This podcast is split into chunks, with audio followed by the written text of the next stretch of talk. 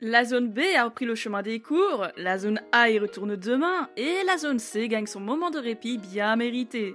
Bref, un bon jour pour parler allègement sanitaire, propositions de loi et faits étonnants qui se sont passés sur le mois de février. C'est sur Capsule Éducation qu'on s'en parle, bienvenue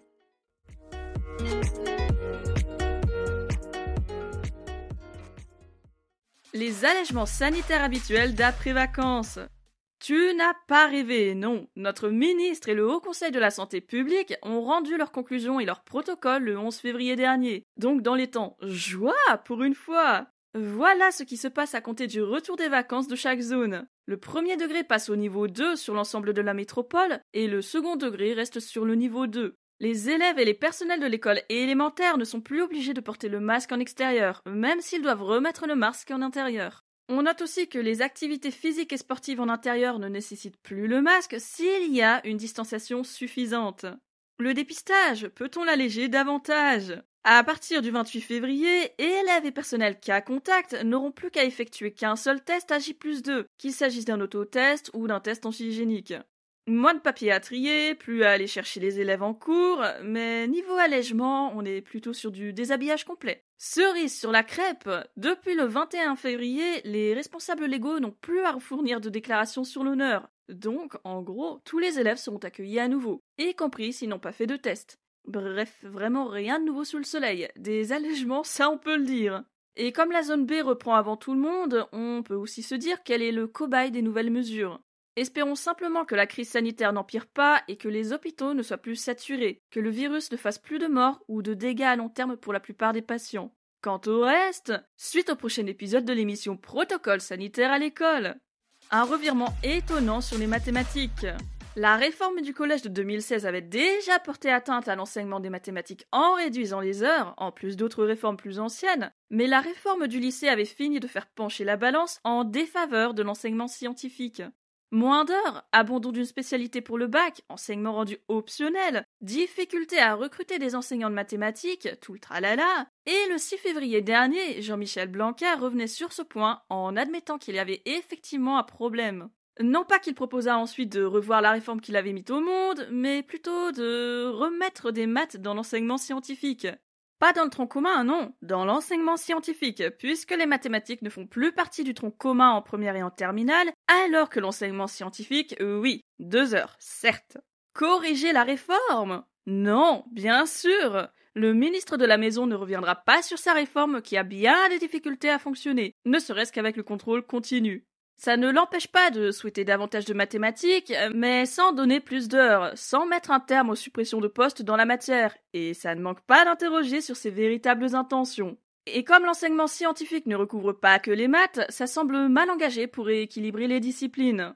Il y a aussi le fait que derrière ce qui entoure l'enseignement scientifique en lui-même, on se dit que les maths ne sont pas les seuls à être en crise, mais que c'est cette seule discipline dont on parle le plus alors que d'autres matières sont moins regardées.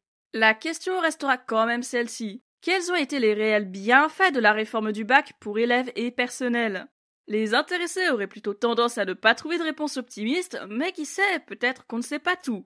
Le harcèlement scolaire bat son plein dans l'éducation nationale. Cette fois, je ne te parle pas seulement du harcèlement que subissent les élèves par d'autres élèves, je te parle du harcèlement que les personnels subissent de la part de leurs collègues. A commencer par le scandale qui a éclaté autour de la secrétaire d'État chargée de l'éducation prioritaire. Elle s'appelle Nathalie Elimas et elle est en fonction depuis juillet 2020. Depuis, six personnes au moins, si ce n'est plus, ont porté plainte à son encontre pour harcèlement, voire maltraitance selon les quelques articles qui ont relayé ces faits depuis fin 2021.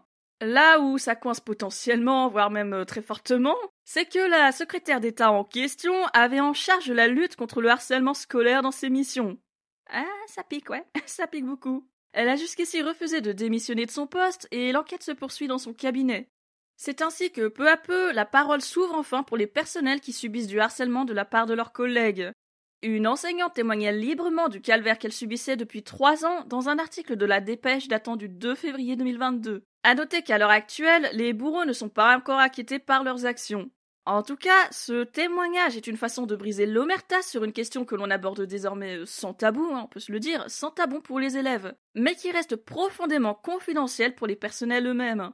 Dans le même temps, une proposition de loi visant à combattre le harcèlement scolaire est sur le point d'être promulguée par l'Assemblée nationale. Et on se demande assez euh, légitimement si cette possible loi concerne aussi les professionnels qui œuvrent aux côtés des élèves, car il y a décidément encore plein de choses à faire avant d'endiguer ce fléau qui tue.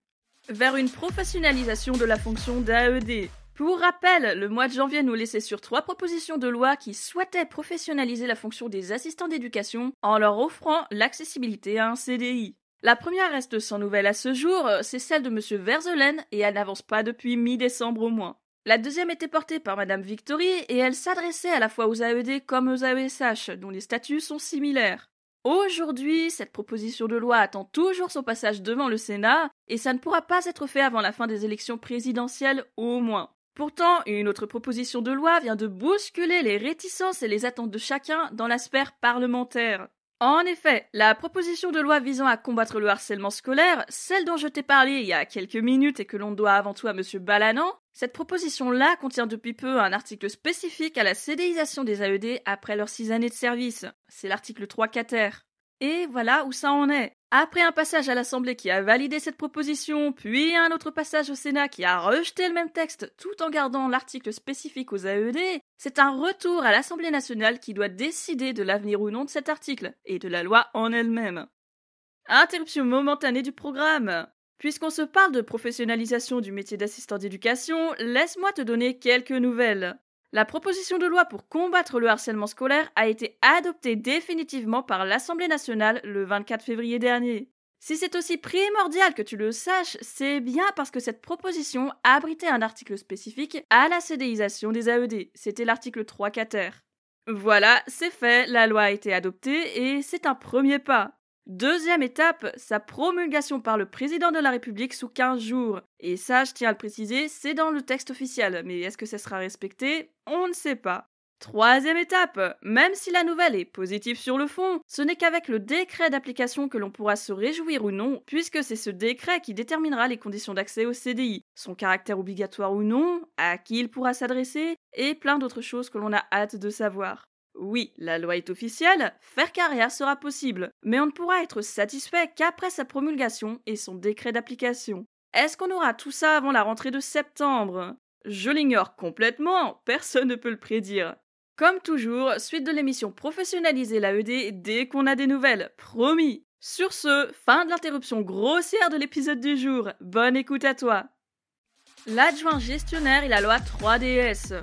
Et bien voilà, on avait déjà eu l'occasion d'en parler sur une autre capsule actu, en se disant que cette proposition de loi portant sur les adjoints gestionnaires et sur la médecine scolaire risquerait de changer le fonctionnement, mais pour l'empirer plutôt. Et ça y est, le désormais nouvel article 145 officialise bien le transfert des adjoints gestionnaires sur l'autorité des collectivités territoriales, alors que jusqu'à maintenant, l'autorité fonctionnelle revenait au chef d'établissement, soit au niveau local. La loi est publiée au journal officiel depuis le 21 février 2022, ce malgré les protestations des personnels de direction, dont justement les adjoints gestionnaires font partie. Dans un contexte déjà suffisamment tendu, l'autonomie des établissements devient une question primordiale, notamment quand l'adjoint gestionnaire est appelé à travailler pour plusieurs institutions.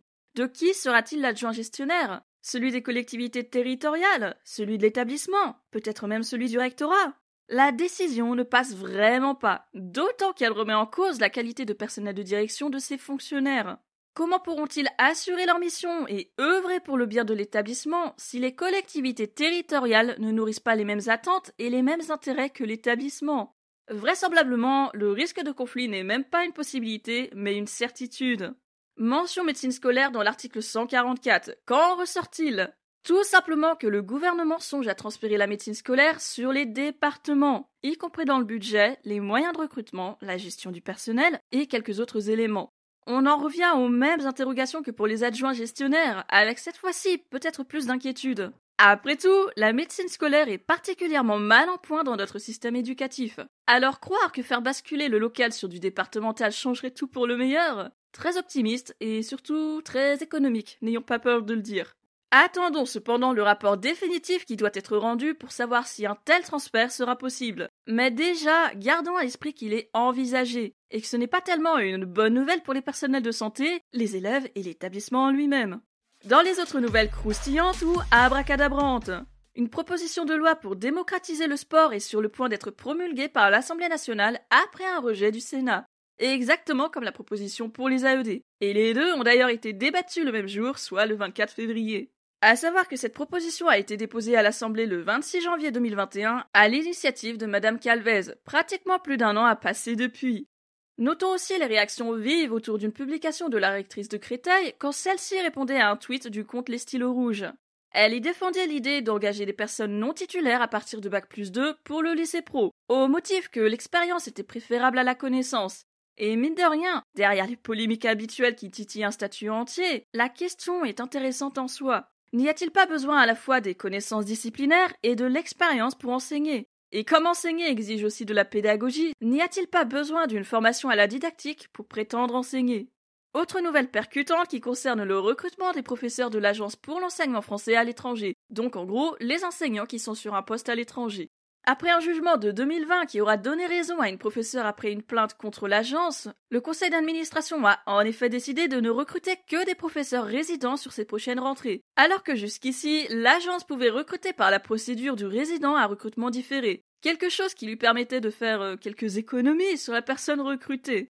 La mesure aura elle aussi provoqué des incertitudes et des tensions entre les professeurs qui étaient satisfaits de l'ancienne situation et ceux qui demandaient ce changement sorti en lien avec l'éducation nationale. Le système Blanquer analyse un discours sur l'école et la société, un ouvrage de 328 pages de Luc Sedel que tu peux retrouver sur les éditions de l'Aube. Histoire d'enseignants, paroles croisées de deux générations, un ouvrage de 324 pages coécrit par Florence Giuste Desprairies et Jocelyne Arcambaume, à retrouver chez les presses universitaires de France. Violence sexuelle intrafamiliale, comprendre, prévenir, repérer et agir. Un guide de 104 pages fourni par le ministère de l'Éducation nationale. Harcèlement, l'école en faute Un reportage de 38 minutes dans l'émission Envoyé spécial diffusée sur France 2 le 27 janvier dernier. 50 ans de massification et après un article très documenté paraît sur le blog EducPro de Julien Gossa pour revenir sur la massification et ses conséquences actuelles dans le supérieur. Un petit mot sur le podcast. Voilà encore un autre mois qui a passé super vite puisqu'il y a eu les vacances entre temps. De quoi me laisser le temps de débuter les premiers scripts de la saison 2. Enfin Et au menu de ce mois-ci, quatre nouveaux épisodes bien remplis. L'épisode 18, le plus suivi du mois, nous introduisait au corps des professeurs documentalistes dont les missions sont, semble-t-il, encore assez ignorées dans les établissements. Retour sur le premier degré dans l'épisode 19 qui décortiquait l'apprentissage de la citoyenneté avec notamment le support du règlement intérieur. Un épisode 20 quelque peu différent du format habituel apparaissait une semaine plus tard. J'y faisais l'analyse personnelle de mon service civique en lycée professionnel. Un exercice pas si simple, mine de rien. Et le mois s'achève sur l'épisode 21 où l'on se met à jour sur les notions d'obligation de loyauté, de réserve et d'obéissance hiérarchique. Parce qu'il faut bien remettre les choses à leur place, notamment au niveau juridique. C'est ainsi que le mois de mars arrive, avec de nouveaux épisodes toujours aussi approfondis, tout du moins j'espère qu'ils le sont, qu'ils restent cohérents et que tu t'y plais encore, car moi j'aime toujours blablater par ici. Repose-toi, profite de chaque temps libre et ne baisse pas les bras.